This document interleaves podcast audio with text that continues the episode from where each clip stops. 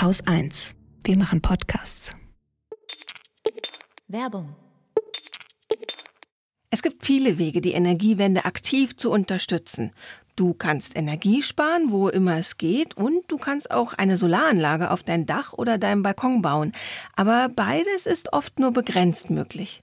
Was immer geht und direkt wirkt, ist zu echtem Ökostrom zu wechseln. Und weil seit diesem Monat die EEG-Umlage nicht mehr Teil des Strompreises ist, solltest du dabei besonders aufpassen. Denn du unterstützt die Energiewende jetzt nur noch dann, wenn dein Stromanbieter selbst in Wind, Wasser, Solarenergie oder Biomasse investiert. Ob er das tut, erkennst du am Grüner Strom-Label. Der Ökostrom von Polarstern ist nach dem Grüner Strom-Label zertifiziert. Polarstern investiert nämlich intensiv in den Ausbau erneuerbarer Energie. Und zwar so viel pro Kundin wie kaum ein anderer Anbieter. Sie treiben in Deutschland den Bau von Solaranlagen auf großen Gebäudedächern voran, aber auch weltweit unterstützt Polarstern die dezentrale Energiewende. In Kambodscha zum Beispiel werden Mikrobiogasanlagen gefördert, die von den Familien mit dem Dung ihrer Tiere betrieben werden. Und in Madagaskar baut Polarstern eine große Solaranlage, die ein ganzes Dorf elektrifiziert. Also schaut doch mal auf www.polarstern-energie.de vorbei für alle Infos und Angebote. Angebote. Und wer mit dem Code Wochendämmerung zu Polarstern wechselt, der bekommt eine Gutschrift von 20 Euro auf seine erste Jahresabrechnung.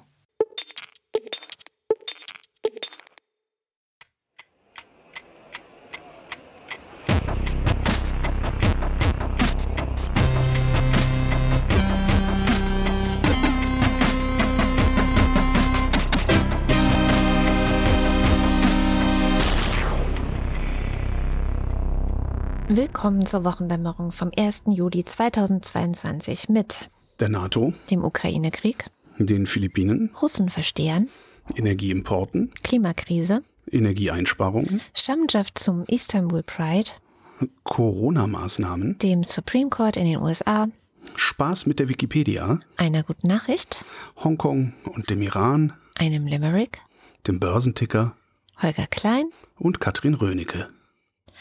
Steigen wir mit dem Ukraine-Krieg ein? Oh, können wir machen. Können wir machen.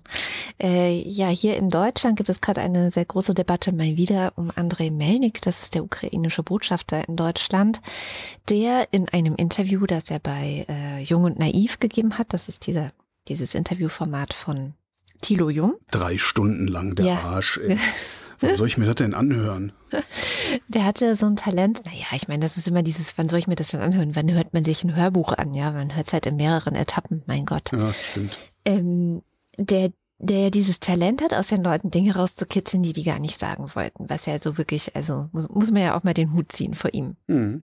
Was wahrscheinlich auch daran liegt, dass er die Leute da einfach drei Stunden lang dann mürbe quatscht. Schätze ich, schätze ich. Ja, und auch einfach reden lässt, und zwar Mhm. um jeden Preis, was ihm ja auch oft vorgeworfen wird, weil der redet halt im Zweifelsfall auch mit Diktatoren und lässt die um jeden Preis reden. Mhm. Das äh, muss man auch abkönnen. Ja. Ja, muss man echt abkönnen. Na, jedenfalls in diesem Interview hat Andrei Melnik geleugnet, dass, und wir hatten das Thema ja auch schon mal hier in der Sendung, Stepan Pandera, Mhm. äh, dieser, ja, wie nennt man ihn dann? Bandenführer? nee, ähm, Äh. Faschistischer, faschistischer Kämpfer für die Unabhängigkeit der Ukraine. stimmt. Ja, Das ist ja das, das ist ja das ganze Problem. Ja. Er ist ein Unabhängigkeitskämpfer und ein Faschist. Das ist ja gewesen, Problem. gewesen. Wir Ja. reden nicht von heute, wir reden von vor 100 Jahren ungefähr. Also ähm, wir reden von einer Zeit, in der Faschismus in Europa generell sehr en vogue war. Und es gibt eben auch eine ukrainische Variante des Faschismus, die man auch wirklich so nennen kann, weil er und seine Leute das auch selber so gesagt haben, wir sind Faschisten. Also da gibt es entsprechende Äußerungen auch. Das ist alles historisch belegt und es ist- auch historisch belegt, dass er und vor allem seine Leute, auch während er im Gefängnis saß, teilweise Juden ermordet haben. Sie haben kollaboriert mit den Nazis, sie haben Juden ermordet, sie hatten ihre ganz eigene Ideologie auch zu den Juden. Das ist alles sehr komplex. Und Melnik hat einfach mal abgestritten, dass das so passiert sei. Und ähm, ja, das hat natürlich einen Aufschrei der Entrüstung nach sich gezogen. Natürlich auch bei den üblichen Putin-Trollen, die das Ganze jetzt für sich auszuschlachten versuchen. Ja, der Deutsche hat jetzt endlich äh, wieder ein Ding gefunden, mit dem er äh, ja implizit den Überfall auf die Ukraine rechtfertigen kann. Ne? Das ist ja irgendwie das Tragische daran, dass dieses, ja, der Botschafter äh, ist böse, die Ukraine ist selber schuld. Ja. Das ist nicht schön. Schön ist das nicht. Was ich da empfehlen kann, ist schon ein etwas älterer Text über, Bandera und seine Truppen ähm, bei der Bundeszentrale für politische Bildung, in dem auch nochmal ganz gut erklärt ist, warum sich viele in der Ukraine so schwer tun, sich zu distanzieren, wie jetzt zum Beispiel mhm. Melnik, was auch damit zusammenhängt, dass diese Bandera-Geschichte dazu benutzt wird, zu sagen, in der Ukraine sind Nazis. Also nach Bandera sind in der Ukraine Straßen benannt, es gibt äh, Statuen von ihm. Und deswegen lassen sie halt so keinen Fußbreit dieser Argumentation. Ich vermute, weil sie eben Angst haben, es wird missbraucht. Was natürlich dazu führt, dass wenn dann jemand hier in Deutschland sitzt und im Grunde sowas leugnet, was historisch bewiesen ist, also man kann da auch in der Faschismusforschung, ähm, es gibt einfach Belege, dann sind wir da natürlich sehr empfindlich und sagen, hey, was stimmt nicht mit euch? So, ja. Ja, zumal wir uns diesbezüglich ja dann auch für was Besseres halten, weil wir uns ja einbilden, wir hätten unsere faschistische Geschichte aufgearbeitet.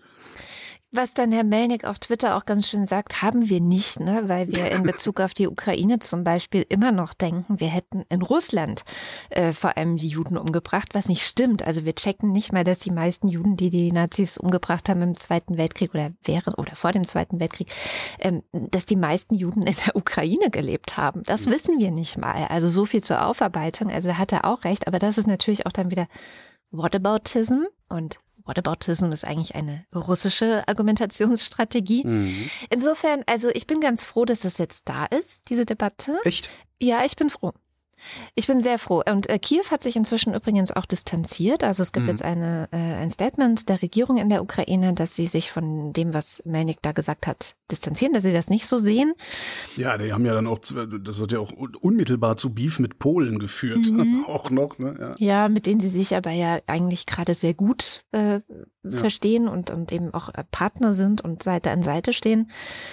Und insofern ist jetzt, glaube ich, erstmal dieser Elefant im Raum, der ist jetzt halt da. So, der ist jetzt halt benannt, weil das ist ein Problem. Das ist in der Ukraine eine Sache, die angegangen werden muss. Ja, die haben auch gerade ganz andere Probleme, die sie zuerst Eben, klären müssen. Das, ja. ne? Also überhaupt gar kein Ding, aber sie sollten sich aufmachen, ihre Geschichte auch entsprechend aufzuarbeiten. Aber meinst du, dass sie das nicht sowieso getan hätten? Also ohne, dass das jetzt so, so, so bizarr eskaliert, wie das gerade eskaliert? Naja, es eskaliert gerade. In drei Wochen ist da auch wieder Gras drüber gewachsen. Aber wenn es gut läuft, nehmen sie eben mit.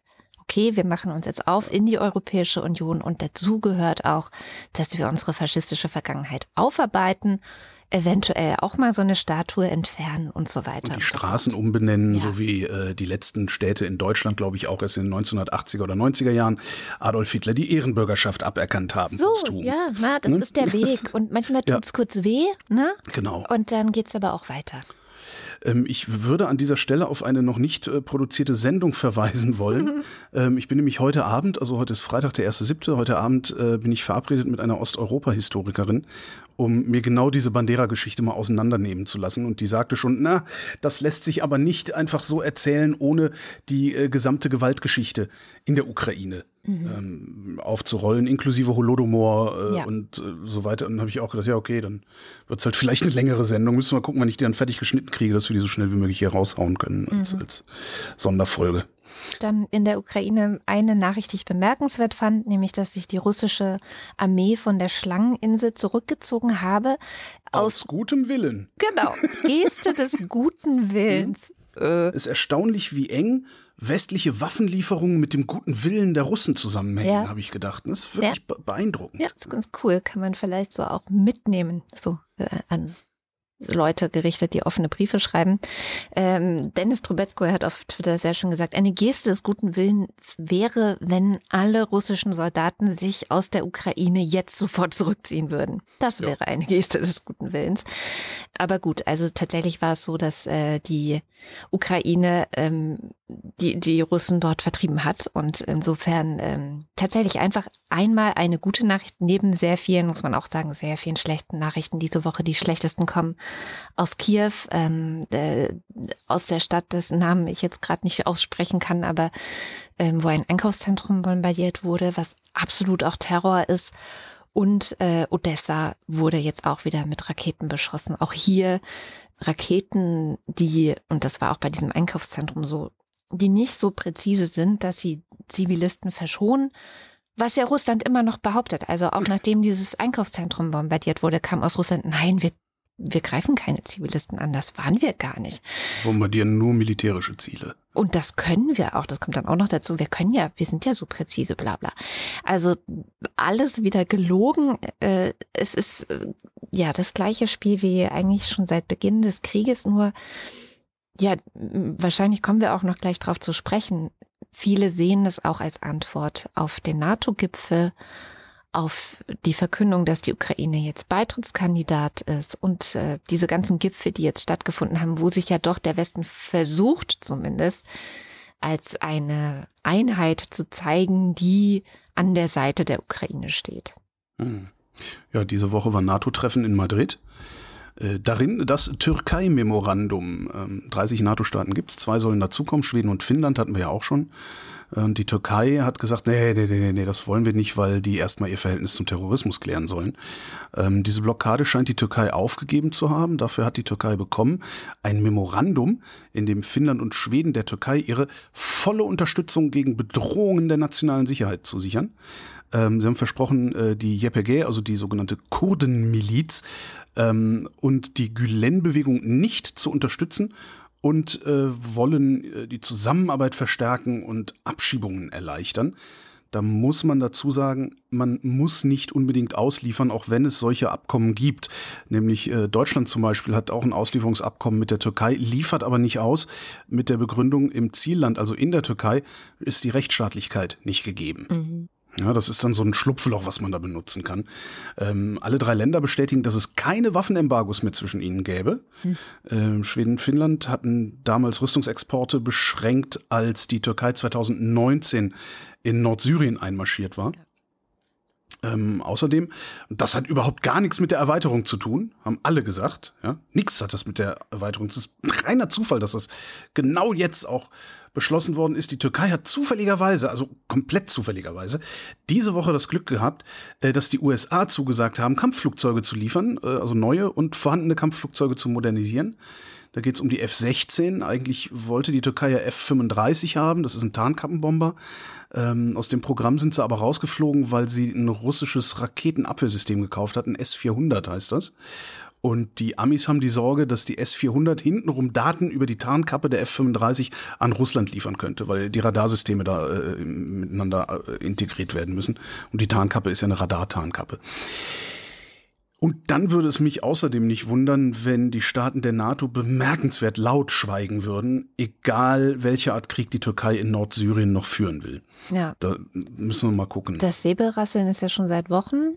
Ja, ja. Und er bereitet sich offensichtlich auch darauf vor. Es gibt immer wieder Drohnenflüge und die Menschen in Nordsyrien, die dort leben, und da leben ja auch eine Menge Geflüchtete aus dem restlichen Syrien, befürchten, dass jetzt der Angriff einfach kommt und alle mhm. Menschen, die irgendwie aus der kurdischen Community sind, die ich so kenne und denen ich folge auf den sozialen Medien, sagen, ja, also da wurde jetzt halt, da wurden jetzt halt die Kurden vor den Bus geworfen, damit äh, Schweden und Finnland mit zur NATO dazukommen dürfen. Wir, wir, wir warten mal ab. Also ich, ich würde da echt noch ein ja, bisschen abwarten. Also ich weiß nicht, es ist so ein bisschen dieses, also Erdogan macht sowieso, was er will. Und ich, wenn, wenn Schweden, Finnland erstmal drin sind, kann man immer noch mal sehen, äh, ob man dann vielleicht Erdogan wieder ein bisschen einhegt.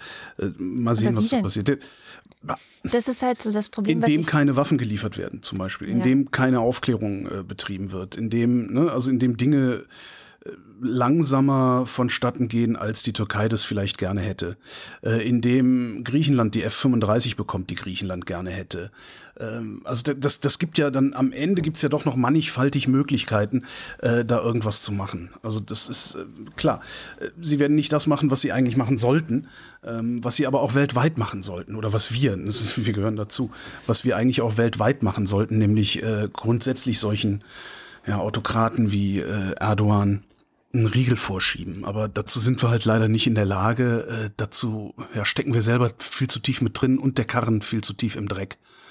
Wie der da rausgezogen wird, das, das, das wird dann halt die, die strategische, geostrategische Debatte der nächsten Jahrzehnte werden, wahrscheinlich. Ne? Absolut. Gestern war äh, Gerhard Baum bei Lanz. Ich habe es nicht ja. mitgebracht diesmal, äh, weil so wichtig war es jetzt auch nicht, aber es war schon was, was er gesagt hat, so dass eigentlich die UN, die NATO, die EU, alle Ebenen, die nach einem Einstimmigkeitsprinzip funktionieren oder umgedreht eben dann auch ein Veto haben, es ist eigentlich ein Problem. Es funktioniert auch nicht mehr. Ne? Also wir ja. sehen es ja schon seit, seit langem, dass eben mit diesen Vetorechten ja, blockiert wird, wo geht. Und ähm, gerade dann, wenn so jemand wie Erdogan in der NATO sitzt, wenn so jemand wie äh, hier, wie heißt der, Orban äh, auf EU-Ebene zusammen mit Kaczynski wahrscheinlich noch blockieren kann, äh, kommen wir halt nicht weiter, beziehungsweise es gibt dann sozusagen für solche Länder wie Russland die Möglichkeit, die theoretische Möglichkeit, sich Vetos auch zu kaufen.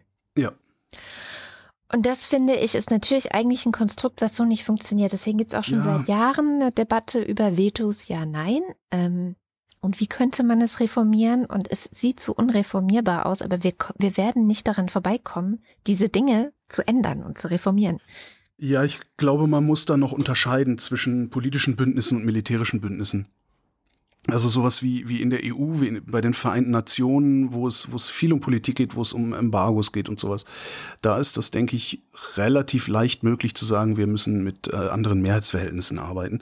Bei so einem militärischen Bündnis wie der NATO ist, halte ich das für fast ausgeschlossen, ähm, weil du nur dann, wenn du sagst, okay, wir, wir also du sagst, wir machen jetzt hier irgendwie qualifizierte Mehrheiten oder sowas, zwei Drittel aller oder so und so viel Einwohner der Länder, so wie das dann auch in der EU teilweise passiert. Ähm, dann kannst du Artikel 5, äh, die Beistandsverpflichtung, nicht mehr so einfach auslösen. Mhm. In dem Moment, wo du sagst, nee, nee, 80 äh, Prozent der NATO sind der Meinung, dass das jetzt ein Überfall war, ja, und darum müssen 100 Prozent der NATO mitkämpfen, funktioniert dann nicht. Also das, das, das stelle ich mir sehr schwierig vor. Ich weiß nicht, ob das, aber ja. in, in, den politischen Bündnissen, also wie gesagt, Europäische Union, Vereinte Nationen, äh, ist das, ist das, sehe ich das eigentlich überhaupt nicht problematisch. Ähm, aber du müsstest halt die, die UN einmal durchreformieren, das schaffst ja, du nicht. Das, das ist, echt äh, schwierig. Also ich meine, da sitzt, da sitzt irgendwie, äh, Russland sitzt im Sicherheitsrat, ja, also einfach mal ein, ein national-chauvinistisches, imperiales äh, Land. Äh, China sitzt da drin, ja, eine, eine brutale Diktatur. Äh, das, das ist, äh, das, das musste eigentlich, musste das abschaffen und komplett neu aufstellen. Und das wird nicht funktionieren. Das sehe ich nicht. Wobei, also vielleicht ein kurzer Satz noch dazu. Der Baum hat ganz schön gesagt bei Lanz, es ist nicht die Ziele und die politische Idee der UN und der Vereinten Nationen ist exakt richtig und wir brauchen das und das ist nicht ersetzbar und sollte nicht abgeschafft werden und überhaupt und sowieso. Aber die Struktur und die Entscheidungsfindung, ja. Ja. die gehen so nicht. Ja. Und was, was man ja auch machen könnte, also was ja so ein, so ein, so ein Workaround wäre, was ja auch die Europäische Union teilweise versucht, äh, wie jetzt zum Beispiel mit den Milliarden aus der Corona-Hilfe, wo eben nicht einstimmig beschlossen werden muss, dass die ausgezahlt werden oder nicht, äh, wo sich das einfach, wo sie das Geld einfach mal Polen gegenüber zurückgehalten haben, mit Verweis auf die Rechtsstaatlichkeit. Äh, das dass man, ja, wie soll ich sagen, so, so, so Nebenregierungen sozusagen schafft. Ne? Mhm. Dass man sagt, okay, die Vereinten Nationen, ist ganz weit gesponnen, die Vereinten Nationen äh, stellen jetzt eine eigene Armee auf von, weiß ich nicht, 500.000 Mann oder so. Ja? Also eine richtig eine, eine amtliche Armee mit allem Pipapo. Die einzusetzen, erfordert aber keine Einstimmigkeit. Da hat auch der Weltsicherheitsrat nichts zu sagen, sondern die einzusetzen darüber bestimmt, so und so viel Prozent der Vollversammlung, äh, bla bla bla. Irgendwie, irgendwie sowas könnte man sicherlich machen, aber so diese, diese ganz grundsätzlichen Sachen, ich kann mir das nicht vorstellen, dass, dass wir das hinbekommen. Witzigerweise würden es wahrscheinlich, wenn du die Bevölkerungen oder die Weltbevölkerung unmittelbar fragen könntest, die würden wahrscheinlich alle Ja sagen. Ja, das denke ich auch. So auch auch wenn es auch wenn's gegen, gegen die eigenen Interessen wäre, mm. würden die das sagen. Weil am Ende äh, ist, glaube ich, also spätestens, spätestens jetzt sollte es eigentlich losgehen, dass sich die Erkenntnis weltweit durchsetzt, dass Frieden nicht dadurch kommt, dass du so lange in der Ecke sitzt, bis du unterdrückt wirst. Das, äh, ja. Zurück in die Türkei. Erdogan feiert, seine Presse feiert sowieso. Das Ding ist, wie gesagt, unscharf genug formuliert, sodass am Ende niemand wirklich was hat.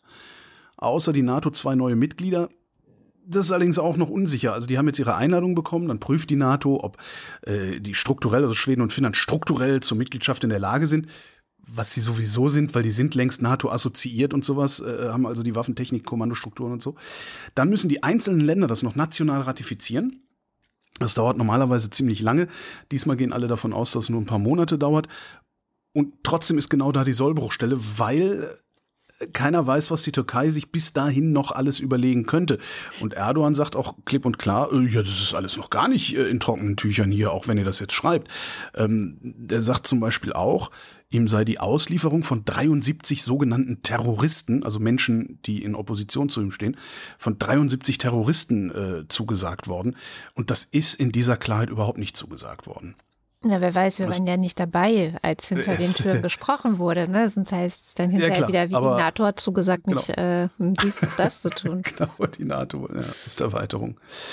Viel interessanter an diesem, an diesem NATO-Gipfel diese Woche finde ich allerdings, äh, dass die NATO sich ein neues, neues, altes strategisches Konzept gegeben hat. Also damals, also vor, vor 50 Jahren, ähm, ist die NATO ja in Opposition zum Warschauer Pakt gestanden.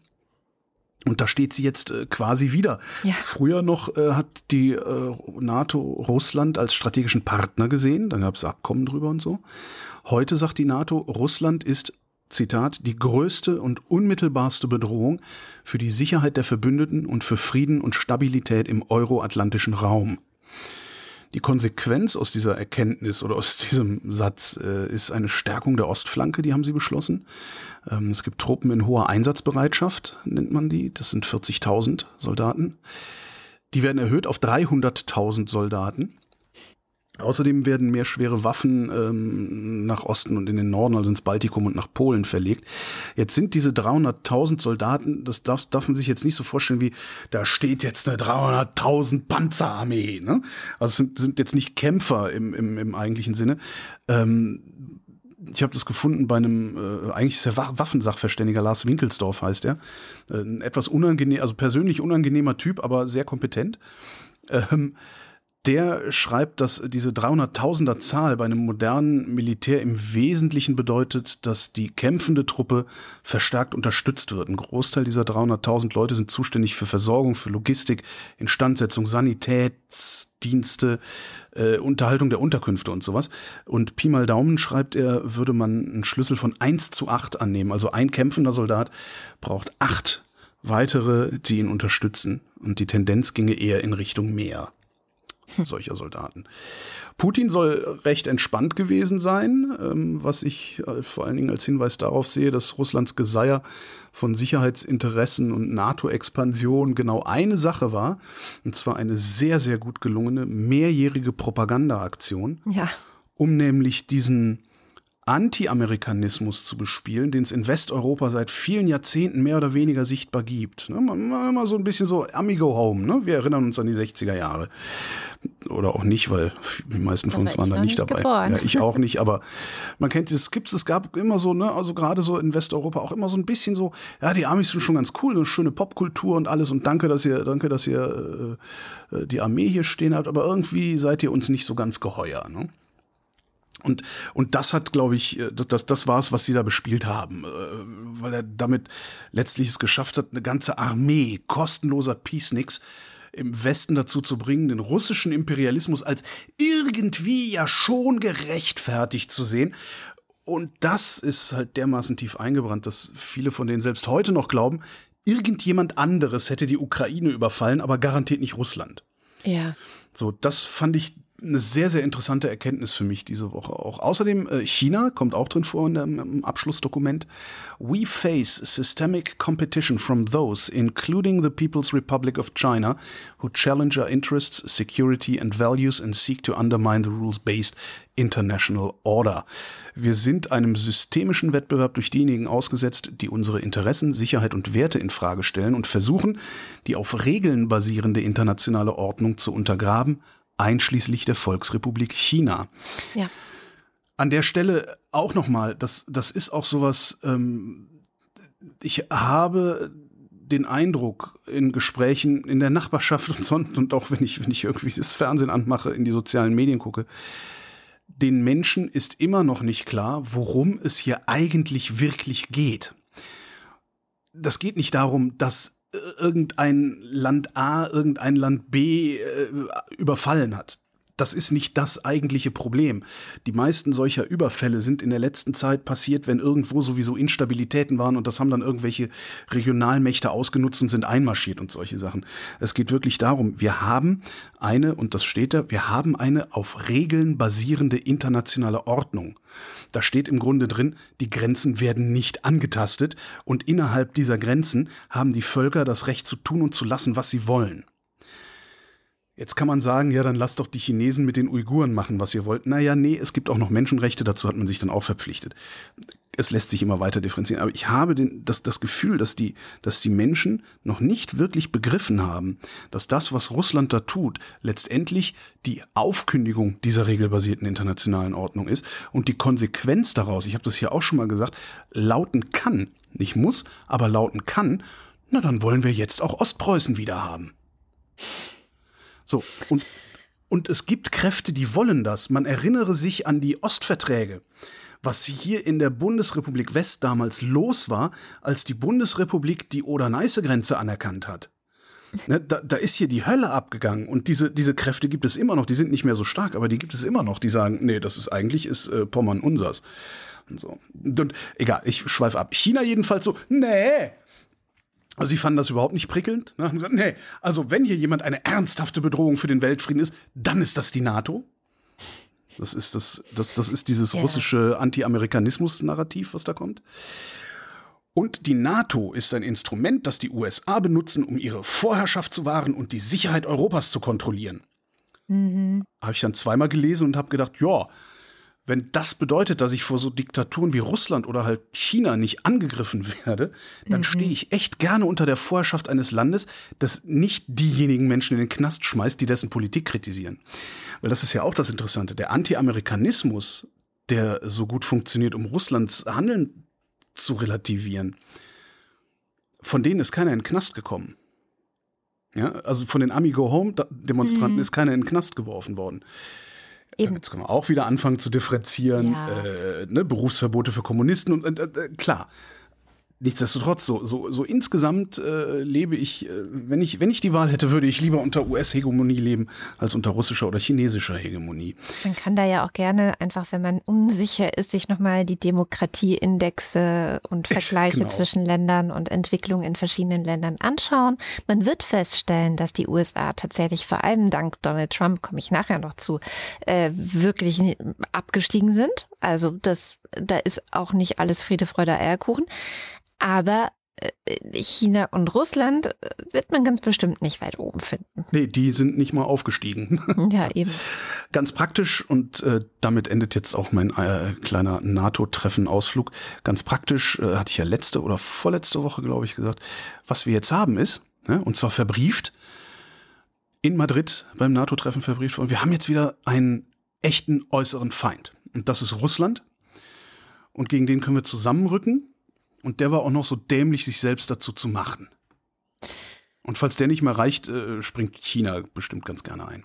Übrigens auf die Frage, die du gestellt hast letzte Woche, kam auf Twitter die sehr gute, wie ich finde, sehr gute Antwort, dass unser äußerer Feind ganz lange die Geflüchteten waren, die Migranten. Es ist ein äußerst gewagter Spin, aber er ist ich, nicht schlecht. Mir ja. gefällt er gut. Und ich finde, das ist das, was die AfD ja versucht hat auszuschlachten.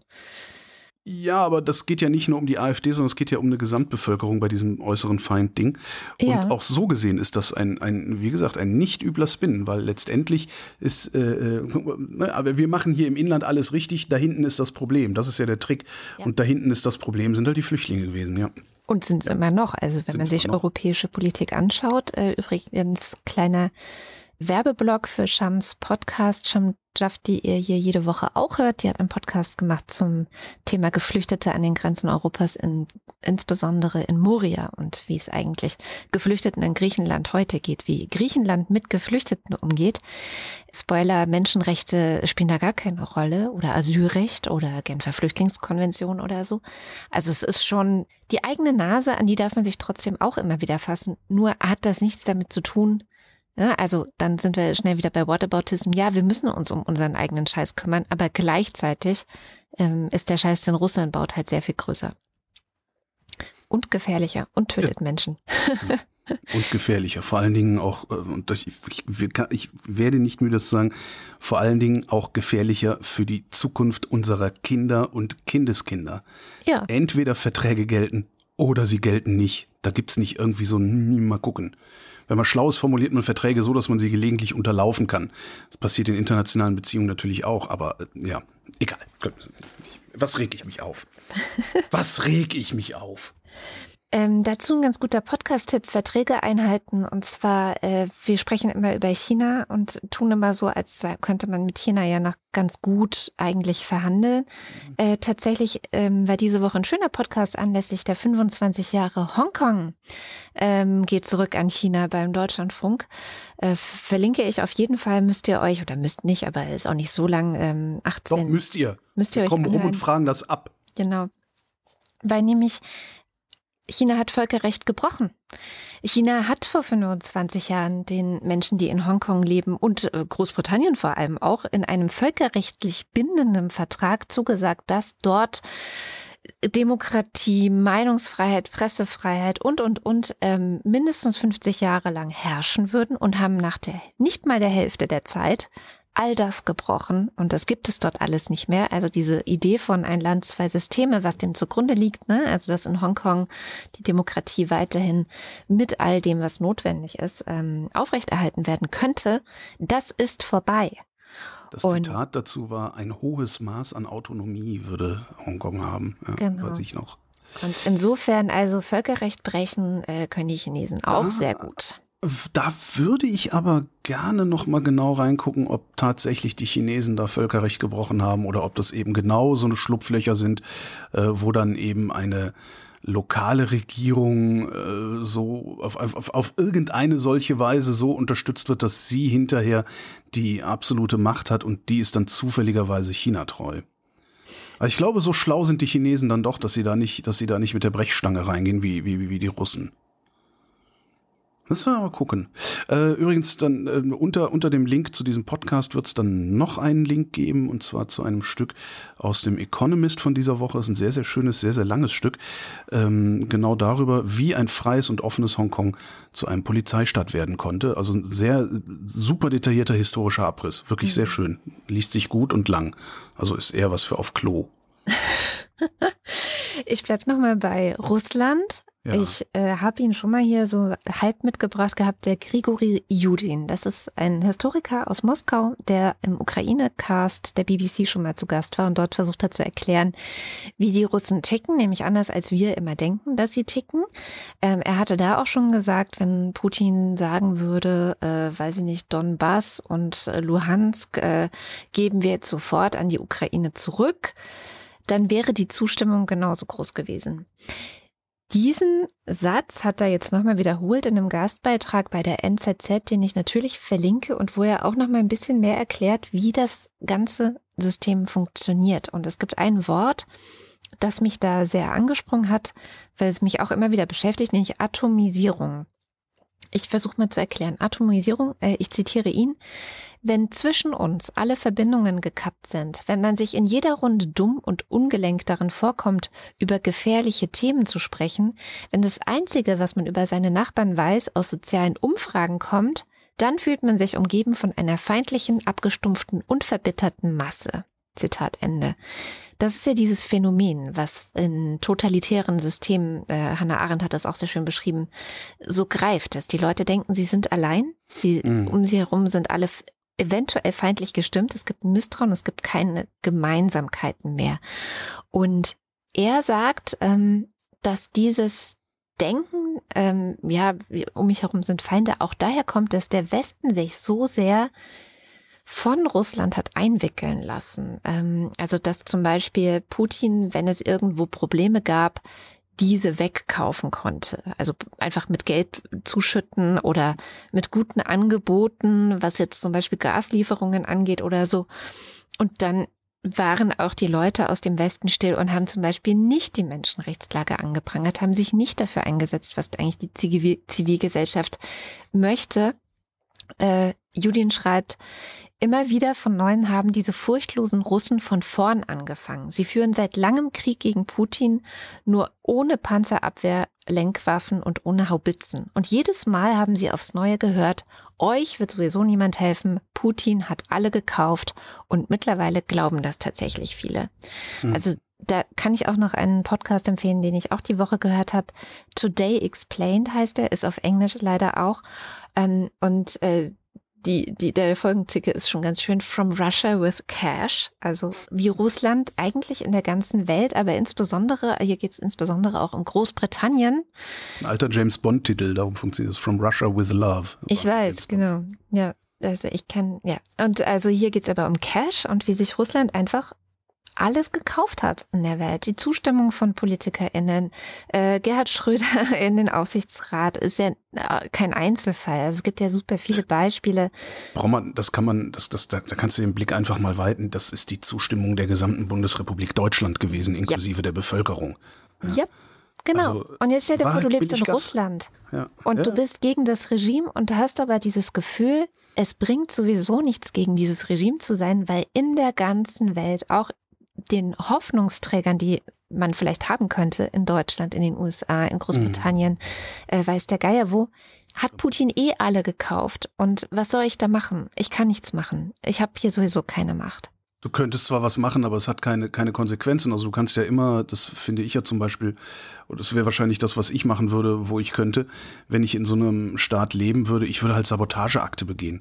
Ja, ähm, passiert äh, ja. Das jetzt nicht notwendigerweise das Umspannwerk in die Luft jagen oder irgendwie sowas, sondern jeder kann sabotieren, äh, so gut er kann. Ne? Also jetzt als Podcaster ist nicht ganz so einfach, aber auch da kann ich subliminale Botschaften versenden.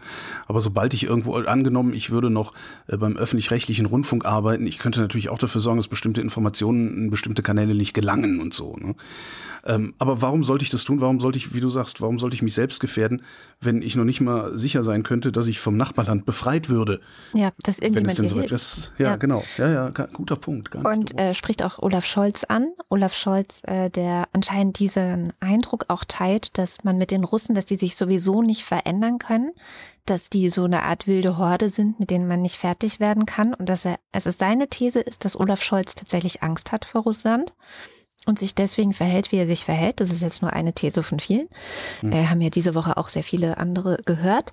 Und er sagt, also wenn wir jetzt zum Beispiel fragen, okay, was kann man denn für diese, wie er sie nennt, furchtlosen Russen ja. ähm, tun, dann sagt er, äh, wenn die Welt zugibt, dass Wladimir Putin und sein Krieg das unausweichliche Ergebnis der gesamten globalen Entwicklung der letzten zehn Jahre sind, und erst wenn die globale Wirtschaft sich für das Leben der Ukrainer verantwortlich fühlt und nicht nur für die Dividenden ihrer Aktionäre, und erst wenn Kanzler Scholz daran glaubt, dass ein anderes Russland möglich ist, dann würden diese furchtlosen Russen auch wieder Hoffnung spüren können.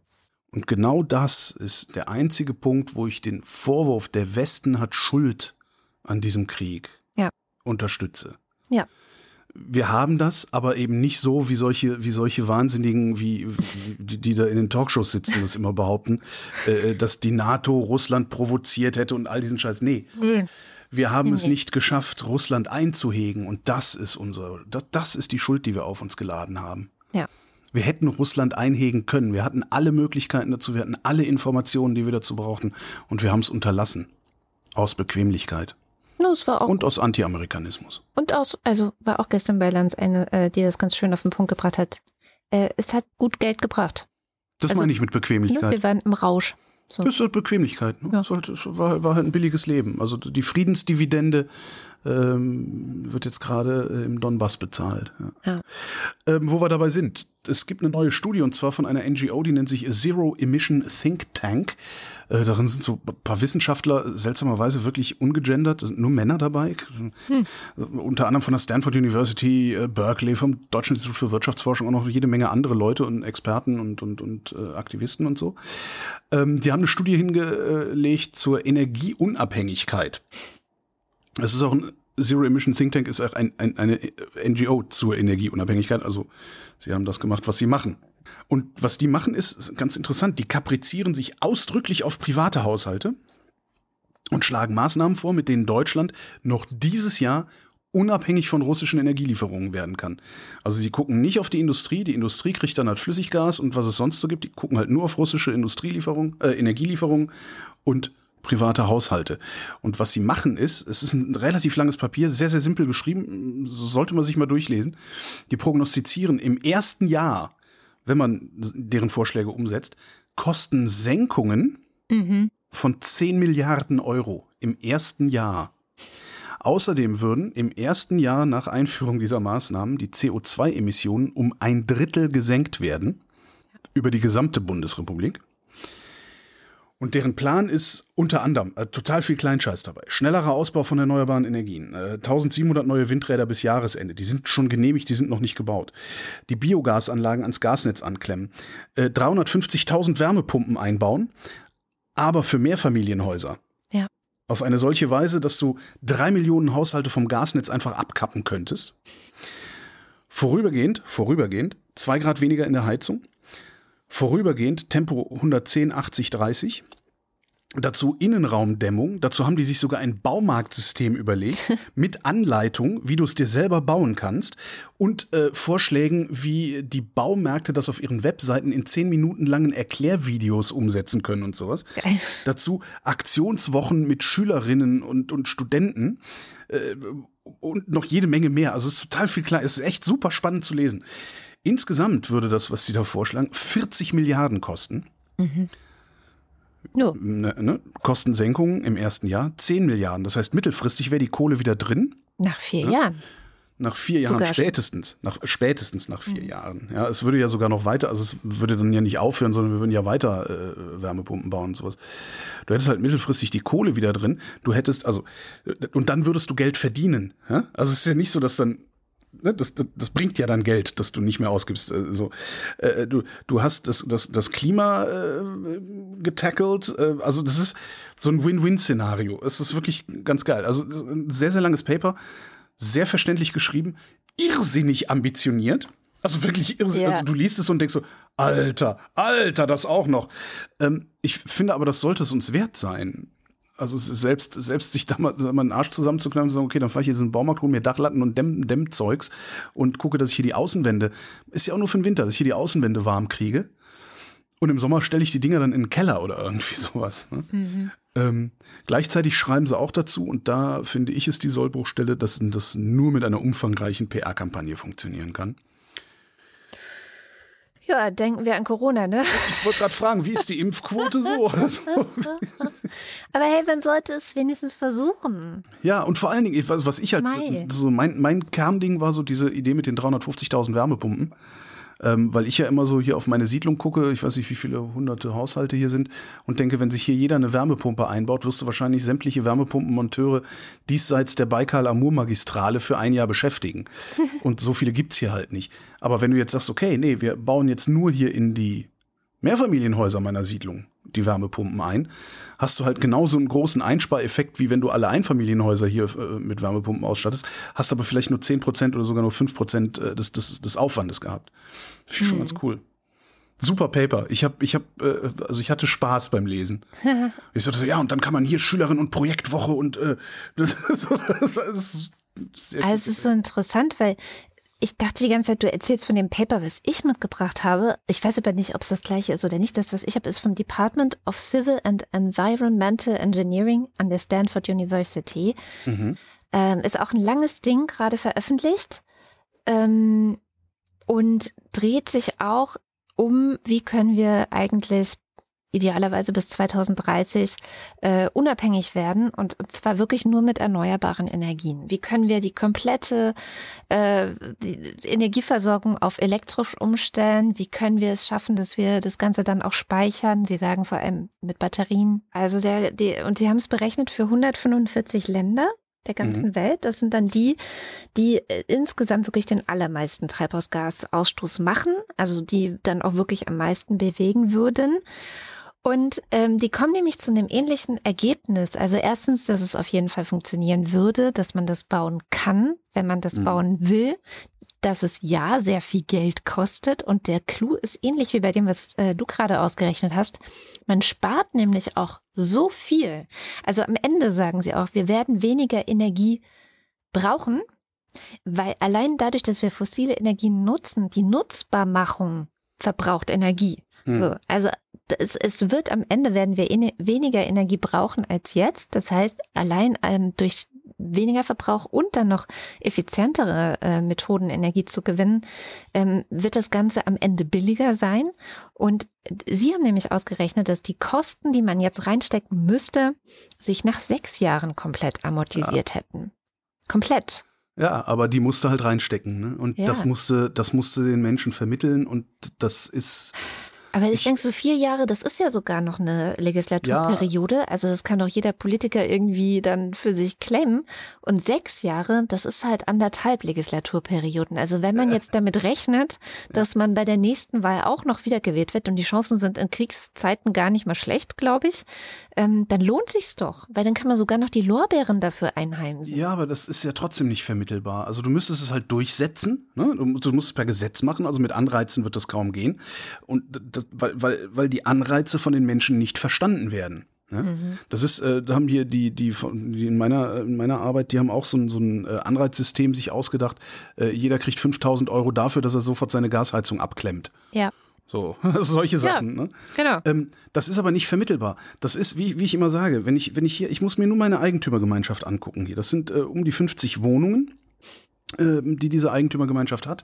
Und auf den Eigentümerversammlungen sind wir in der Regel so drei bis vielleicht sieben Leute, die sinnvolle Entscheidungen treffen wollen. Die solche Sachen, äh, ne, über solche Sachen entscheiden wie, hm, wollen wir vielleicht den Spielplatz ein bisschen aufrüsten? Hier haben so viele Leute Kinder gekriegt. Ah, ja. Das kommt von uns sieben. Äh, wollen wir hier vielleicht vernünftige Fahrradbügel hinbauen? Die Menschen fahren immer mehr Fahrrad. Das kommt von uns sieben. Diese ganzen Vorschläge. Äh, wollen wir die, ne, die dann gab es so eine Energieeinsparverordnung, oberste Geschossdecke dämmen. Ja, dann nehmen wir doch direkt richtig Geld in die Hand und decken das Ding komplett durch. Alles abgelehnt. Die oberste Geschossdecke ist nur teilweise gedämmt worden und zwar exakt bis zu, wirklich auf den Millimeter genau bis dahin, wo es gerade Vorschrift ist. Die Fahrradbügel gibt es nicht. Der Spielplatz sieht aus wie Scheiße. Ähm, und, und, und. Und das kannst du beliebig fortsetzen. Und ich glaube, dass das durchaus auch symptomatisch für Eigentümergemeinschaften ist. Genau. Die sind geizig beziehungsweise dumm. Du, das ist nicht möglich, den Leuten klarzumachen, äh, du sparst in, in über die nächsten zehn Jahre sparst du f- 20.000 Euro, wenn du heute 7.000 Euro ausgibst. Das verstehen die Leute. Die sehen nur jetzt 7.000 Euro und sehen das nicht ein. Ich möchte, Und da ist natürlich auch viel magisches Denken dabei, ne? weil das billige Gas kommt ja nächstes Jahr wieder und so. Wenn wir hier schon bei der anekdotischen Evidenz sind, natürlich gibt es genauso auch die Gegenbeispiele. Genossenschaften insbesondere sind VorreiterInnen bei diesem Thema, ähm, dass sie sehr nachhaltig denken, sehr gut auch planen und, und auch wissen, was sich dann auch für die Mitglieder der Genossenschaft nach hinten raus besonders lohnen wird. Also insofern Genossenschaft ist aber auch was anderes. sollte sich nicht entmutigen lassen. Ja, ich weiß. Ich wollte In der, nur sagen, Genossenschaft, in der Genossenschaft sitzt ein Gremium, das entscheidet. Das hast du in der Eigentümergemeinschaft nicht. Ja, ja, das stimmt. Das ist das Problem. Naja, äh, dann habe ich noch was Schönes gefunden, und zwar ein Interview äh, mit Georg Zachmann, den kennen WochendämmerungshörerInnen ja auch, äh, bei NTV. Und darin äh, die Erklärung, das war mir nämlich irgendwie, habe ich auch mal gesagt, ja, Gas sparen, ich würde ja gern, aber es ist ja Sommer, ich verbrauche kein Gas, ich verbrauche nur Strom. Darin die Erklärung, warum Strom sparen auch Gas spart. Jede Kilowattstunde Strom, die wir einsparen, schreibt er, oder Antwort schreiben die, hat er, dass er das gesagt, aber du verstehst schon, Ja, ja. jede Kilowattstunde Strom, die wir einsparen, spart in ganz vielen Situationen zwei Kilowattstunden Gas ein, weil Zitat geht weiter. In vielen Stunden ist das letzte Kraftwerk, das in Deutschland angeschaltet wird, um die Stromnachfrage zu decken, ein Gaskraftwerk. Das liegt daran, dass es der teuerste Kraftwerktyp ist, die teuerste Art Strom zu produzieren. Jetzt im Sommer, wenn der Wind weht und die Sonne scheint, dann laufen tagsüber keine Gaskraftwerke. Aber in den Abend- und Morgenstunden oder wenn es nicht sonnig und windig ist, dann wäre das Gaskraftwerk das letzte Kraftwerk, das noch ans Netz geht, um die Nachfrage zu decken. Wenn aber der Bedarf an Strom reduziert wird, kann ich das letzte Kraftwerk ausgeschaltet lassen und Gas sparen. Tja. War mir gar nicht klar bisher. Ja, also ich kann es immer nur wiederholen. Jedes Ressourcensparen ist gut. Also Ja, ja, aber ich habe halt immer so bei mir so, nö, ich habe ja Ökostromlicht an. Weißt du so? Ja. Und ich glaube, das geht vielen so. das kann sein. Nee, aber Ressourcensparen immer gut. Immer, egal welche Ressource. Hier ähm, schauen wir mit Shamjaf nochmal in die Türkei. Äh, es geht nämlich dieses Mal um Pride. Ist zwar heute der 1. Juli, der Pride Month ist gerade vorbei, aber ähm, die Woche. Dafür wird nicht mehr getestet, kostenlos. Das ist auch schön, aber was hat, was hat das mit Pride zu tun? Nix. Ach so, okay, gut. Also wir sprechen über die Rechte von LGBTQIA in der Türkei.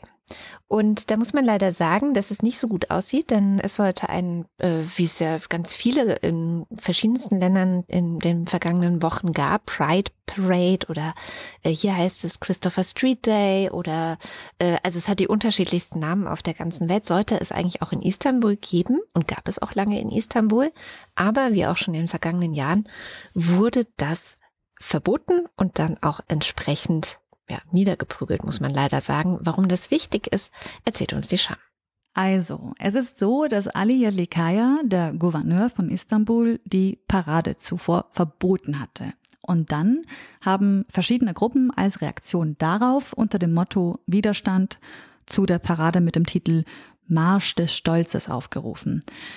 Und leider kam es dann natürlich so, wie es kommen musste. Es ist vollkommen eskaliert. Die Polizei hat mit Schlagstöcken, Gummi geschossen und später kamen auch tatsächlich per Wasserwerfer zum Einsatz, die Demonstrationen aufgelöst. Und nach Angaben der OrganisatorInnen, also den LGBTQ-Vereinen Lambda und Chaos GL, ähm, sind mehr als 370 Menschen festgenommen worden. Die Polizei hatte bereits vor Beginn äh, der Parade in einigen Bars wahllos Menschen festgenommen, darunter auch mehrere JournalistInnen, vor allem auch, um sie daran zu hindern, diese Festnahmen zu filmen.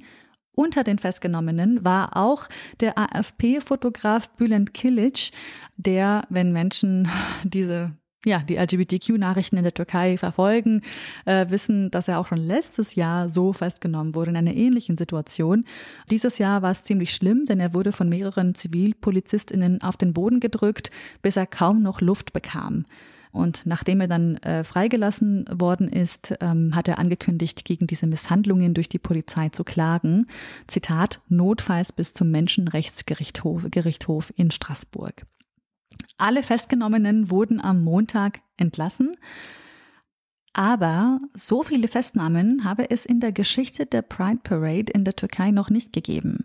Ähm, das hat eine der Organisatorinnen der Pride in Istanbul geschrieben und dazu noch den Zusatz, der Staat habe queeren Menschen den Krieg eröffnet. Zitat Ende. Tatsächlich ist die Situation von LGBTQ-Menschen in der Türkei ja sehr, sehr unsicher. Die Türkei wird immer LGBTQ-feindlicher, das sagen viele BeobachterInnen. Ähm, es gibt äh, sehr viele öffentliche Aussagen, die sehr queerfeindlich sind, von RegierungsvertreterInnen oder konservativen und nationalistischen Gruppen. Und leider ist es wirklich keine Seltenheit.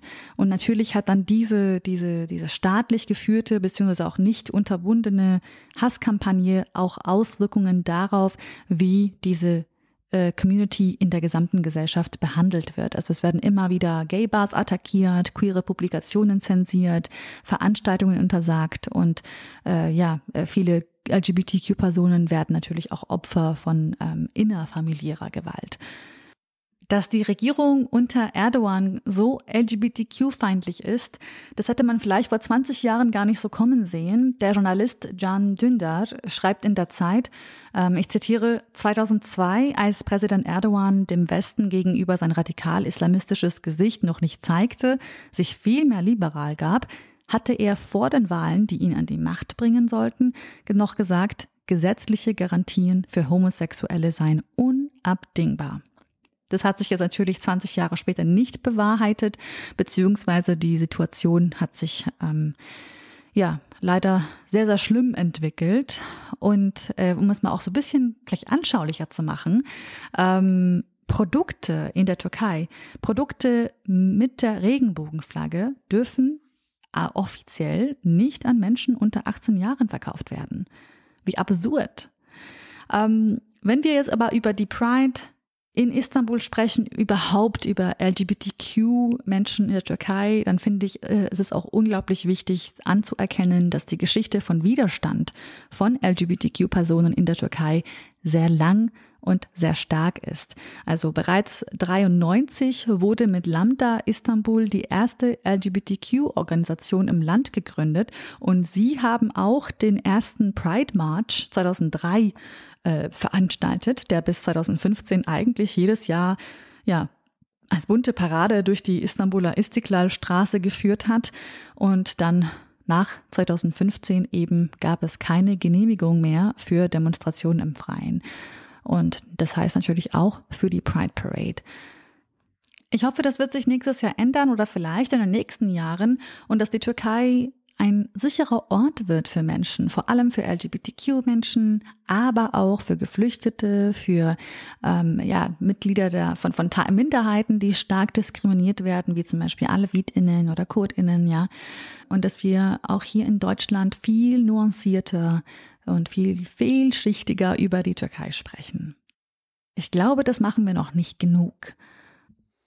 Ja, ist komisch. Das sind immer die Typen mit den dicksten Eiern und den größten Fressen, die die meiste Angst vor Queers haben, ne? Ist komisch, ja. ja. Aber es äh, gehört halt auch zum Patriarchat dazu. Also letztendlich mhm. so, ne, als Feministin muss ich das jetzt sagen, aber es ist halt auch eine sehr starke patriarchale Erzählung, die dann immer wieder gesponnen wird. So, heute dann äh, hat der Sachverständigenausschuss zur Beurteilung der Corona-Maßnahmen seinen Bericht vorgelegt. Ich habe da nur kurz drüber geguckt. Äh, die lehnen weder irgendwelche Maßnahmen ausdrücklich ab, noch befürworten sie irgendwelche Maßnahmen ausdrücklich. Äh, Im, Im, Grunde kommen die zu gar keinem Ergebnis. Jedenfalls kein Ergebnis, das nicht sowieso schon irgendwie bekannt gewesen wäre. Äh, Masken bieten Schutz in Innenräumen, aber nur, wenn man sie richtig aufsetzt. Ob FFP2 besser ist als medizinische Masken, weiß man nicht so recht. Geschlossene Schulen haben mitunter schwere psychosoziale Folgen. Ob Schulschließungen was bringen, weiß man nicht so recht. Zugangsbeschränkungen taugen nur was, wenn auch Geimpfte getestet werden. Lockdown hilft vor allem dann, wenn wenige infiziert sind. Hm, außerdem wäre die Datengrundlage, mit der sie gearbeitet haben, nicht so besonders gewesen. Ähm, es gibt einen Kommentar in der Süddeutschen Zeitung von einer Wissenschaftsjournalistin, Christina Berndt heißt die, die schätze ich auch sehr als mhm. Wissenschaftsjournalistin, die schreibt, der Ausschuss war für dieses wichtige Ziel nicht richtig aufgestellt. Viel zu klein war die Gruppe der Ausschussmitglieder, die sich dieses komplexen Themas annehmen sollte. Wesentliche Expertise etwa aus der Epidemiologie oder Statistik fehlte und Zeit sowieso. Zugleich wurde der Ausschuss von Anfang an politisch benutzt. Er wurde nicht mit dem Ziel besetzt, bestmögliche Erkenntnisse zu erlangen, sondern politischen Interessen zu gehorchen und Haltungen im Nachhinein zu bestätigen. Und letztlich sagt auch der Ausschuss selbst, man hätte zu wenig Zeit gehabt und zu wenig Personal bekommen, um, Zitat, eine umfassende Evaluierung vornehmen zu können. Die Ferengi wissen das zu deuten. Ähm, sie werden in Zukunft sagen, siehst du, solange nicht 100% sicher ist, dass eine Maßnahme was bringt, dürfen wir die Maßnahme nicht einführen. Und Kubicki hat auch schon jetzt schnell verlangt, dass ähm, Lothar Wieler, der Chef des Robert-Koch-Instituts, gefeuert werden sollte, weil der für die schlechte Datenlage verantwortlich sei. Also alles, alles läuft nach Plan für die Ferengi. Das ist richtig scheiße. Ja, es ist tatsächlich, ich bin mal gespannt, was jetzt dann so, also ich, ich hoffe mal, dass dann irgendwie, ja, diese Woche wahrscheinlich nicht mehr, aber nächste Woche in den, in den Wochenzeitungen da mal etwas äh, detailliertere Auswertungen auch dieses, dieses Berichts äh, kommen. Aber ist halt genau das passiert, was im April Christian Drosten, der ja da auch in diesem Ausschuss sitzen sollte und im April weg rausgegangen ist, was der damals prophezeit hat, dass da nichts bei rumkommen kann, so wie das Ding zusammengesetzt äh, und ausgestattet ist. Ja. Schade drum. Ich habe eigentlich noch mitgebracht, aber die Zeit reicht nicht, es in aller Breite zu debattieren. Die Entscheidungen des Supreme Courts in den USA zusammenfassend. Letzte Woche, direkt nachdem wir die Sendung aus, äh, aufge gezeichnet hatten, hat der Supreme Court äh, das Recht auf Abtreibung im Grunde gekippt, das mhm. jetzt dazu führt, dass in diversen Bundesstaaten im Grunde sofort keine Abtreibung mehr möglich ist. In anderen arbeiten sie dran.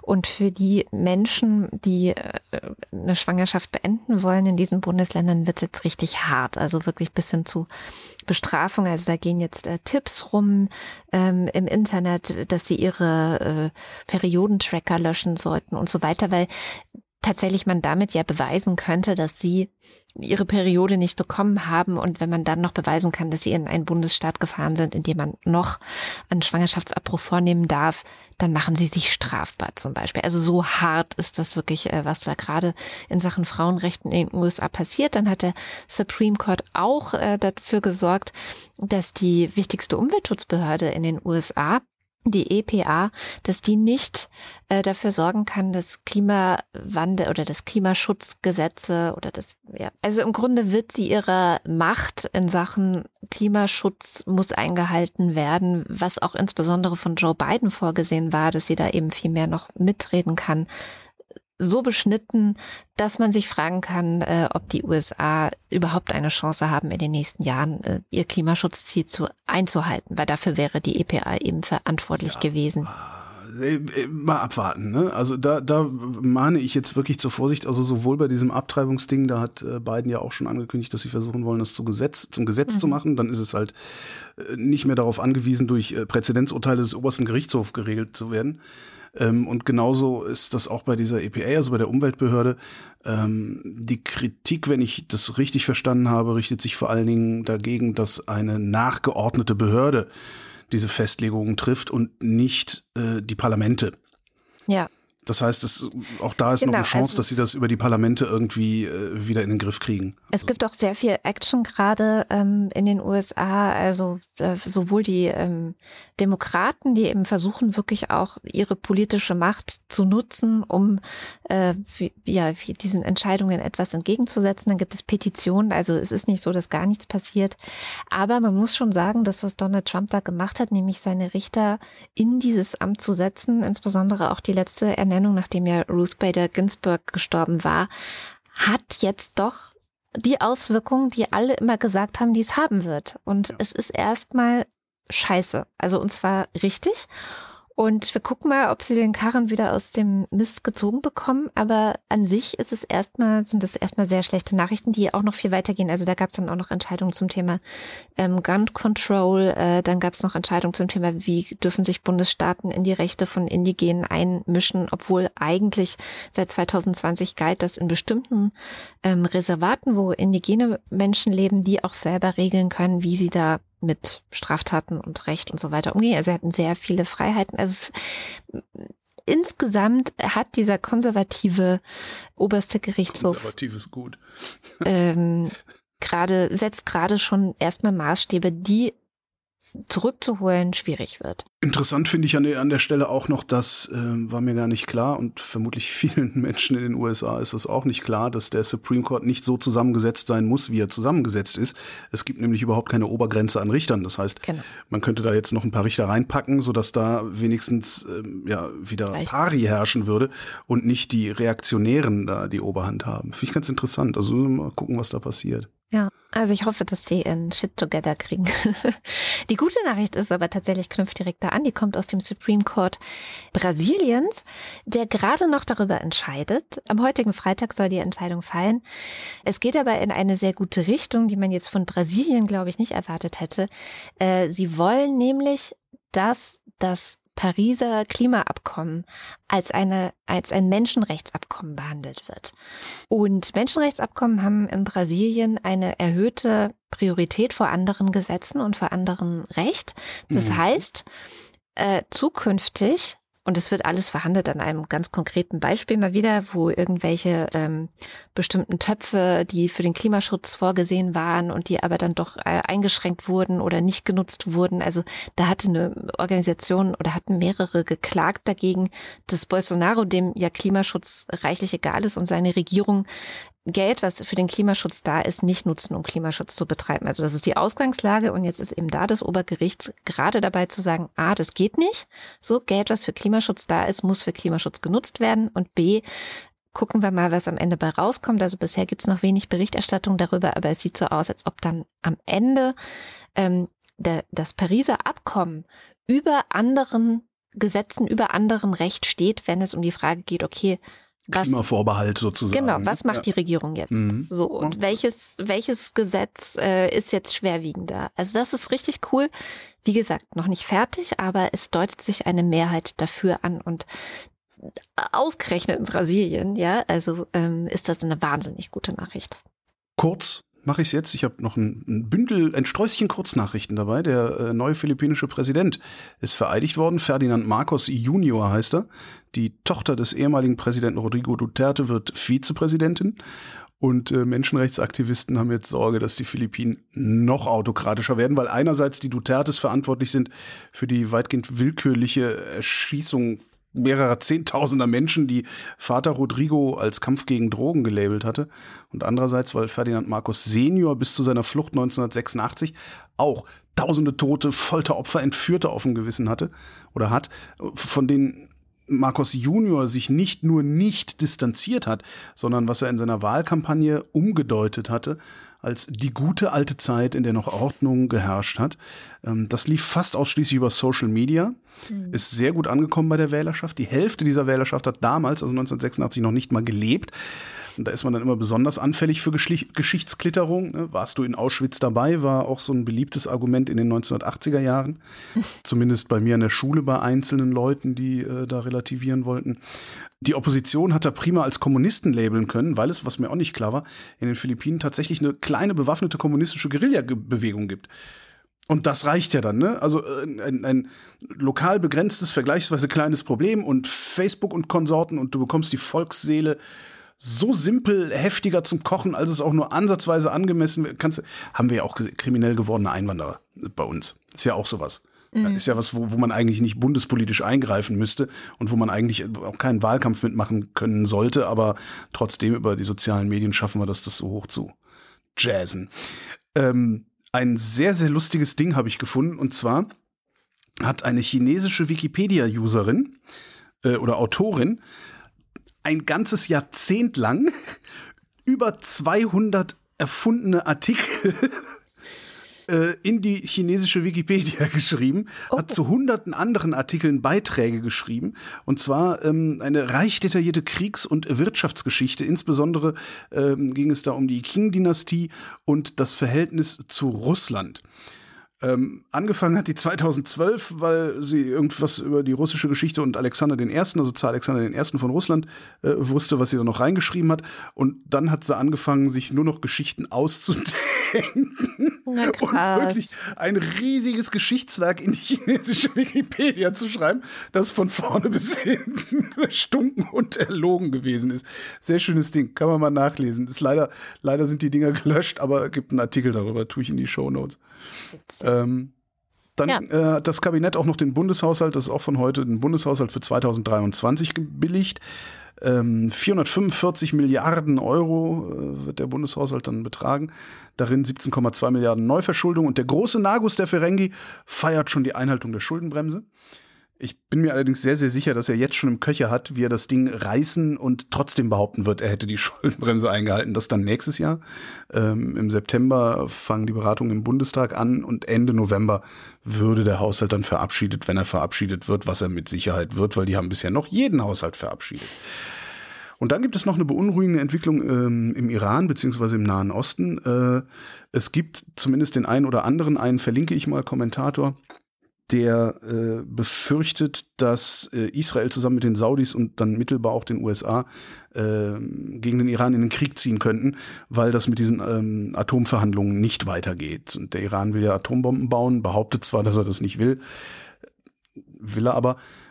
Und wir versuchen seit, seit Jahren, das irgendwie einzuhegen. Und Trump ist ja dann auch aus diesem Abkommen ausgestiegen und so. Aber auch das ist nur ein Link zum Nachlesen, weil wir ja die Sendung schon weit fortgeschritten haben. Mhm, und weil wir jetzt mal zur Heiterkeit kommen müssen. Heiterkeit. Die Heiterkeit war das Thema, das äh, wir letzte Woche für die Limericks ausgegeben haben. Und wie immer haben wir natürlich einen wunderbaren Limerick von unserem eigenen Wochendämmerungspoeten zum Thema Heiterkeit bekommen.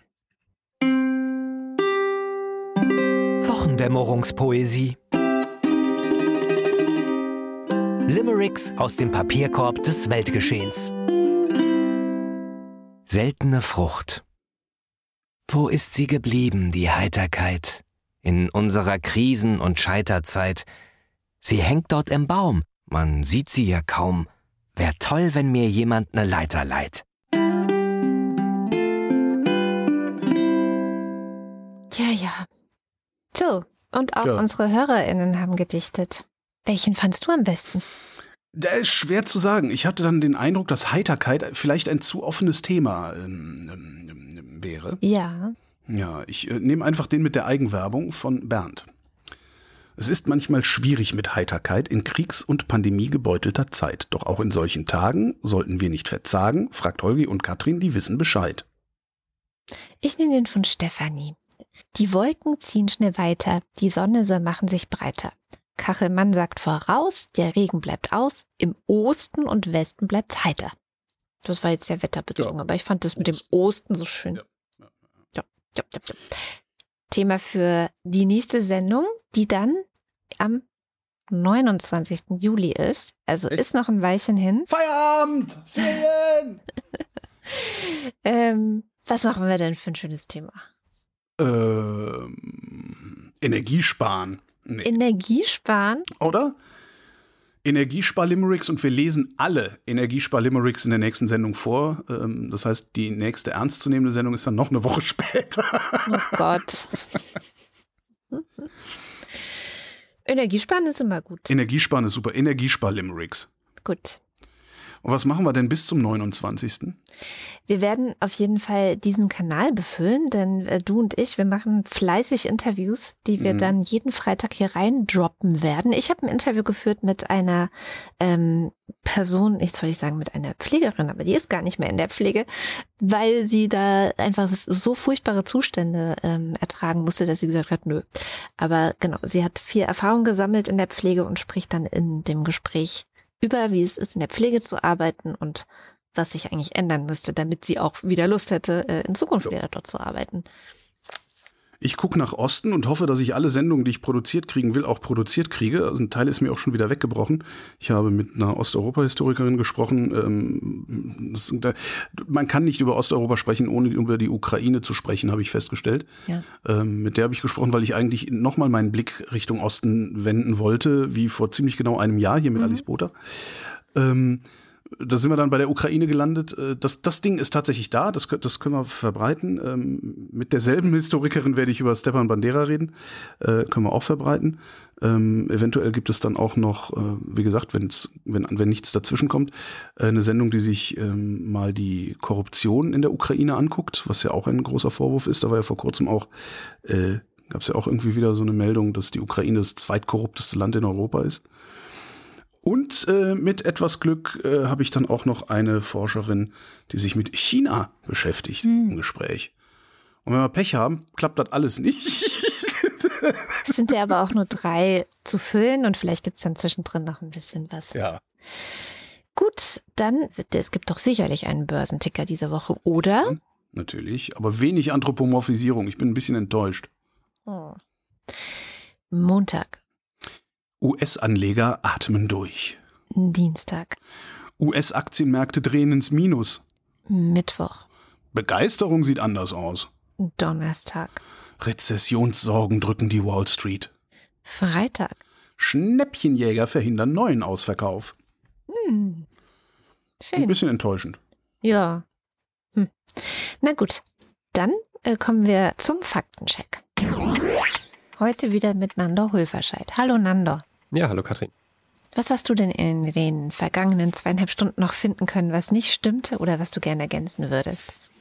Ja, so ein paar verschiedene Punkte habe ich äh, dabei. Ich fange mal kurz an mit einer Anmerkung. Und zwar hat Holger eingeworfen, ob denn die Chinesen eigentlich in Hongkong Völkerrecht brechen mit dem, was sie da machen, diesem Durchgreifen da in der eigentlich ja mehr oder weniger mal autonomen äh, Region.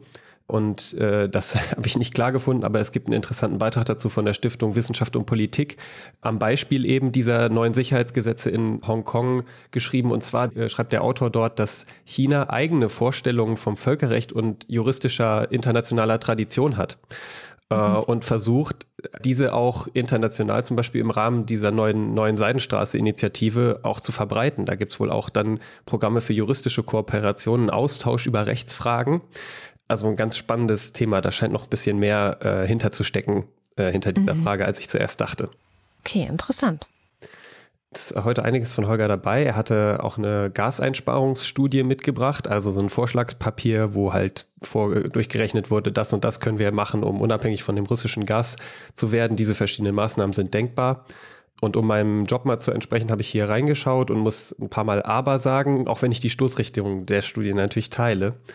Die 1600 Windräder zum Beispiel, die schon genehmigt sind, in Anführungsstrichen, Erstmal sind das nicht State-of-the-Art-Windräder. Äh, deswegen schlagen die Studienautoren auch vor, AutorInnen auch vor, der, da pauschal zum Beispiel größere Windräder zu erlauben, also statt einem äh, kleineren Durchmesser des Windrads dann größeren Durchmesser und so weiter und so fort. Ob das dann äh, so gut ankommt, so einfach geht, ähm, mal fragen. Außerdem müssen diese Windräder kombiniert werden mit diesen 330.000 Wärmepumpen, die dann in Mehrparteienhäusern eingebaut werden müssen, damit man eben entsprechend über Ökostrom genug Wohnungen heizen kann, um die Einsparung zu erreichen. Da ist also eine Menge äh, Handlungsfähigkeit von Gesetzgeber und Verwaltung erforderlich. Ob wir jetzt da drin gerade die Besten sind, I don't know.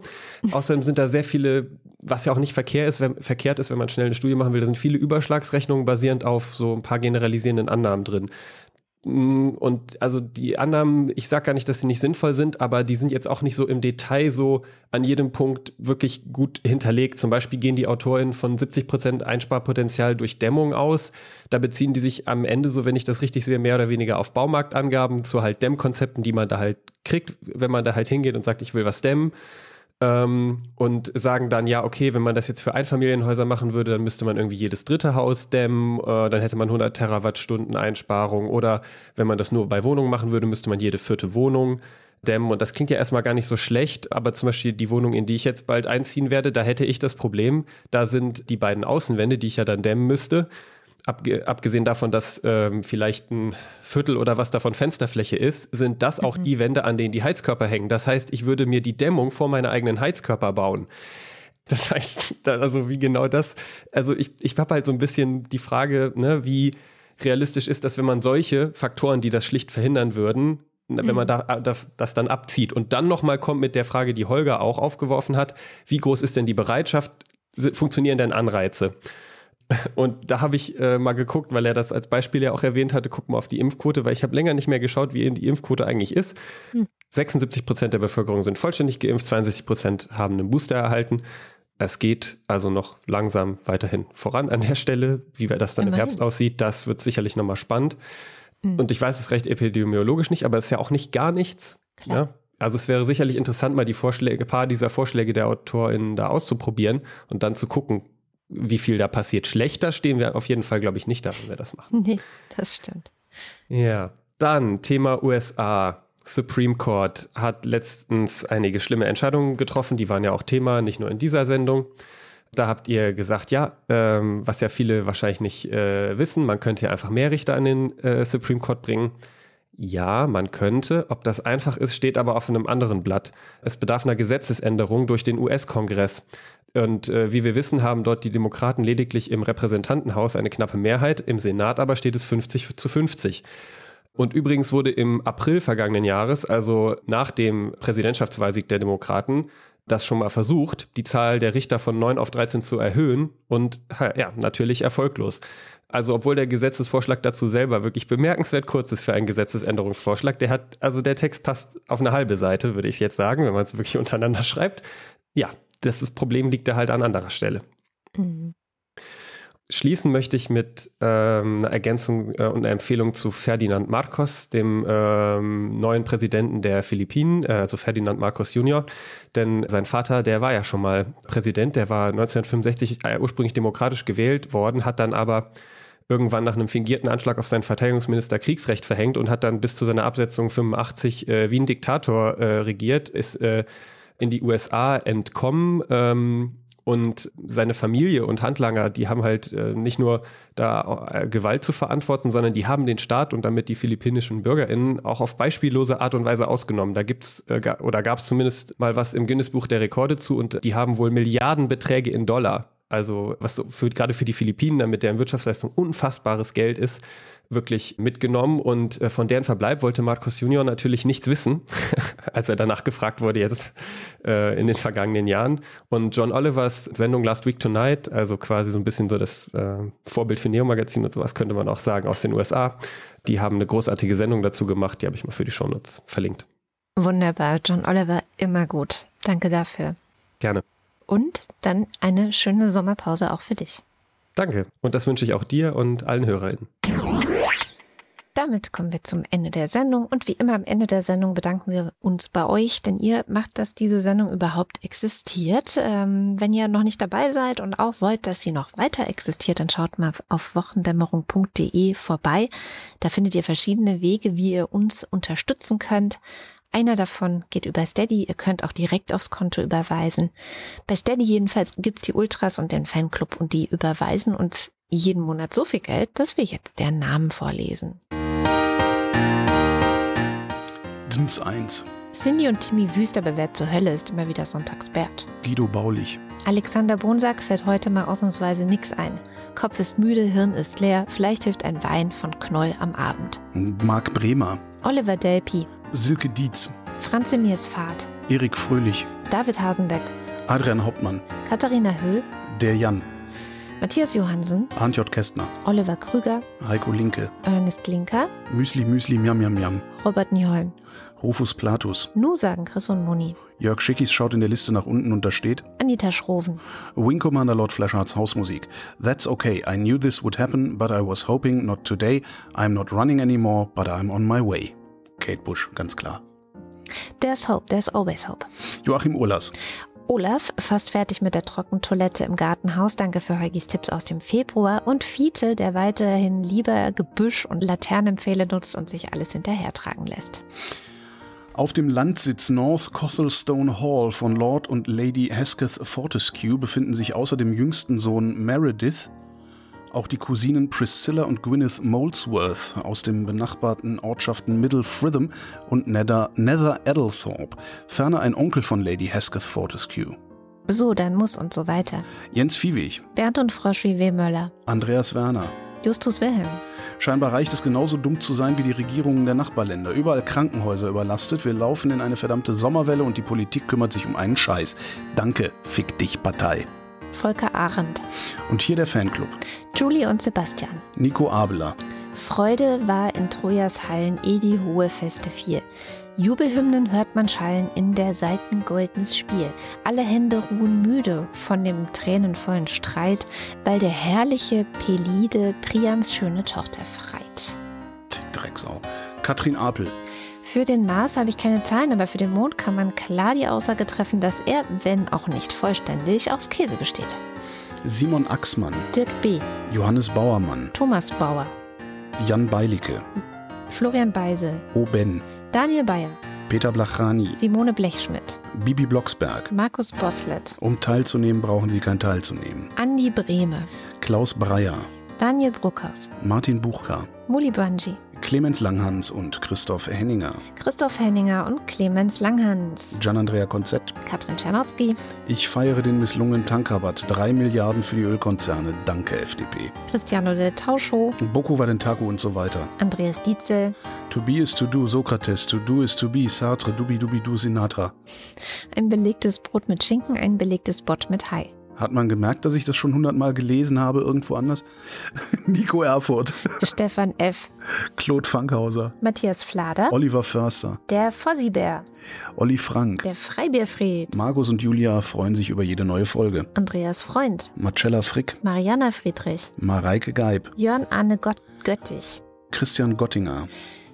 Bärbel Grothaus, Miriam und David grüßen Samson. Ricardo Guatta. F&H. Ich lasse mir von einem kaputten Fernseher nicht vorschreiben, wann ich ins Bett zu gehen habe. Simon Hägler. Silke Hartmann, Der Alexander Hauser. Jan Heck, Sven Hennissen. Katharina, ich möchte einfach nur hier sitzen, Herbst. Ralf Herbst. Tobias Herbst, Nils und Hilke. Benjamin Hupp. Out of Order. Ich bin jetzt erstmal wickeln, stillen, Wäschewaschen beschäftigt. Mein Name ist Lose, ich Fanclubbe hier. Mein Name ist Lose. Ich kaufe hier ein. Anja und Jan immer noch in Bielefeld haben aber Karten für Coldplay. Der Oberfrittenbach ist ein typischer Emmentaler Graben. Lars ist vom Versagen der Politik entsetzt und trinkt jetzt Mai Tai. Andreas Jasper. Es ist so geil, wie es immer passt. Philipp Kaden, Arne Kamola.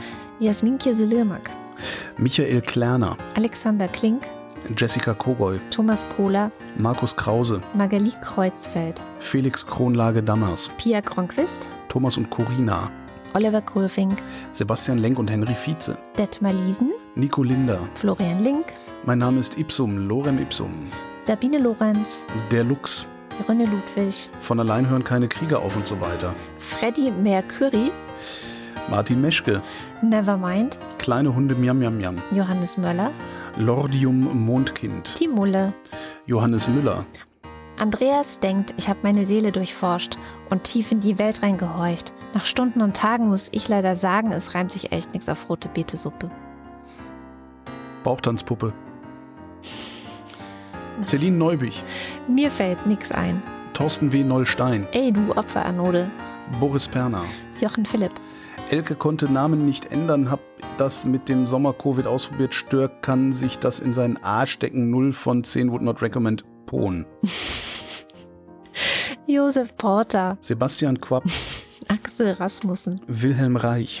Marc Riese. Stein Rochen. Christian Rohleder. Markus Römer. Anna Roth. Sven Rudloff. Ruth Rutz. Jürgen Schäfer. Christian Schluck. Christian Schmidt. Der Schommi. Susanne Schulze. Tim Seitz. Troy McClure. Chip und Chap. Theresa Sievert. Abracadabra. Birgit Sobich. Im Übrigen bin ich der Meinung, dass Nationalismus keine Alternative, sondern eine Katastrophe ist. Der Kopf ist nicht zum Nicken, sondern zum Denken da. Marie Stahn. Christian Steffen. Blas N. Stein. Caro und Ferdi Stein. Darf ich den Schnipsel, in dem Heuki meinen Namen vorliest, anderweitig verwenden, Stein? Ja, sicher gerne. Moppelstein. Pizzastein. Pommesstein. Sabine Stein. Thomas Stein. Yogi Löw verabschiedet Ruth Rutz und dankt und so weiter Stein. Philipp liebt es mit seiner Theresia der Wochendämmerung zu lauschen, Steinkopf. Holger Steinmetz. Suse und Martin Stöckert. Michael Sümenek. Claudia Taschow. 19. It's not a thing a sane man would do. The Doomsday Machine is designed to trigger itself automatically. Moritz Timm. Mr. Tipp. Hans freut sich über die Existenz von Andrea und der Wochendämmerung. Sally der Pinguin läutet die Wohnwagensaison ein und beneidet Holger um seine Trockentrenntoilette und die Kada um den Anblick, den Holger bei der Benutzung selbiger abgibt. Immer noch nicht gesehen. Und Anna und Gregor sind hocherfreut, denn sie Fahren am Wochenende mit Priscilla und Gwyneth Molesworth nach Middle Fritham und kaufen einen Schlipf. Kati und Joni. Der Rhabarber Barbara Barbarenbart Barbier kannte von den Rhabarber Barbara Barbaren Rhabarber Barbaras herrlichen Rhabarberkuchen und trank dazu immer ein Bier, das er liebevoll Rhabarber Barbara Barbarbarenbart Barbierbier nannte. Also zwei Bars sind auf jeden Fall verloren gegangen auf dem Weg. Barbar. Martin Unterlechner, Jan van Finkenreue, Jannik Völker, Michael Völksen, Stefan Wald, Andreas Waschk, Martin Wittmann, Jenny Wiegand, Tobias Wirth, Ah. ah. Alarmwohlfahrt. Agathe Bauer wünscht viel Spaß mit dem Ohrwurm. Wurm. Hab ich ja lange nicht gehört. Kennst du? nee, kenne ich nicht, aber wenn es ein Ohrwurm ist, habe ich keinen Bedarf. Erinnerst du dich an Snap I Got the Power? I got the power. das war, früher waren das mal so Radioscherze. Da hat man den Leuten das vorgespielt und gesagt, hier, die singen doch Agathe Bauer. Äh, Christoph Ziesecke. Danke für den Ohrwurm. Ja. Viele Kinder haben schwer erziehbare Eltern. The Final Countdown spielt gerade in deinem Kopf. Ich finde es ungeheuerlich, dass Lindner und andere French-Typen nicht nur bei der FDP sagen, dass Ingenieure deren Probleme lösen werden. Naturgesetze gelten halt auch für uns. Fürs Töchterchen, du hast die Rechnung ohne das Milchmädchen gemacht. Was ist rot und schlecht für die Zähne? Ein Ziegelschein. Der Raketenmann? Dexter TC. Vielen herzlichen Dank. Ja, vielen, vielen Dank. Auch von mir. Ich äh, spare auf noch eine Trockentrenntoilette. Noch eine? Ja, Für ich mich? wollte in jeder Küche kacken. Ach so, Hm. schön. Das war die Wochendämmerung vom 1. Juli 2022. Nächste Woche und die kommenden drei Sendungen gibt's tolle Interviews, also auf jeden Fall trotzdem runterladen und wir hören uns dann, so wie jetzt an dieser Stelle, am 29. Juli wieder. Bis dann. Tschüss. Tschüss. Tschüss.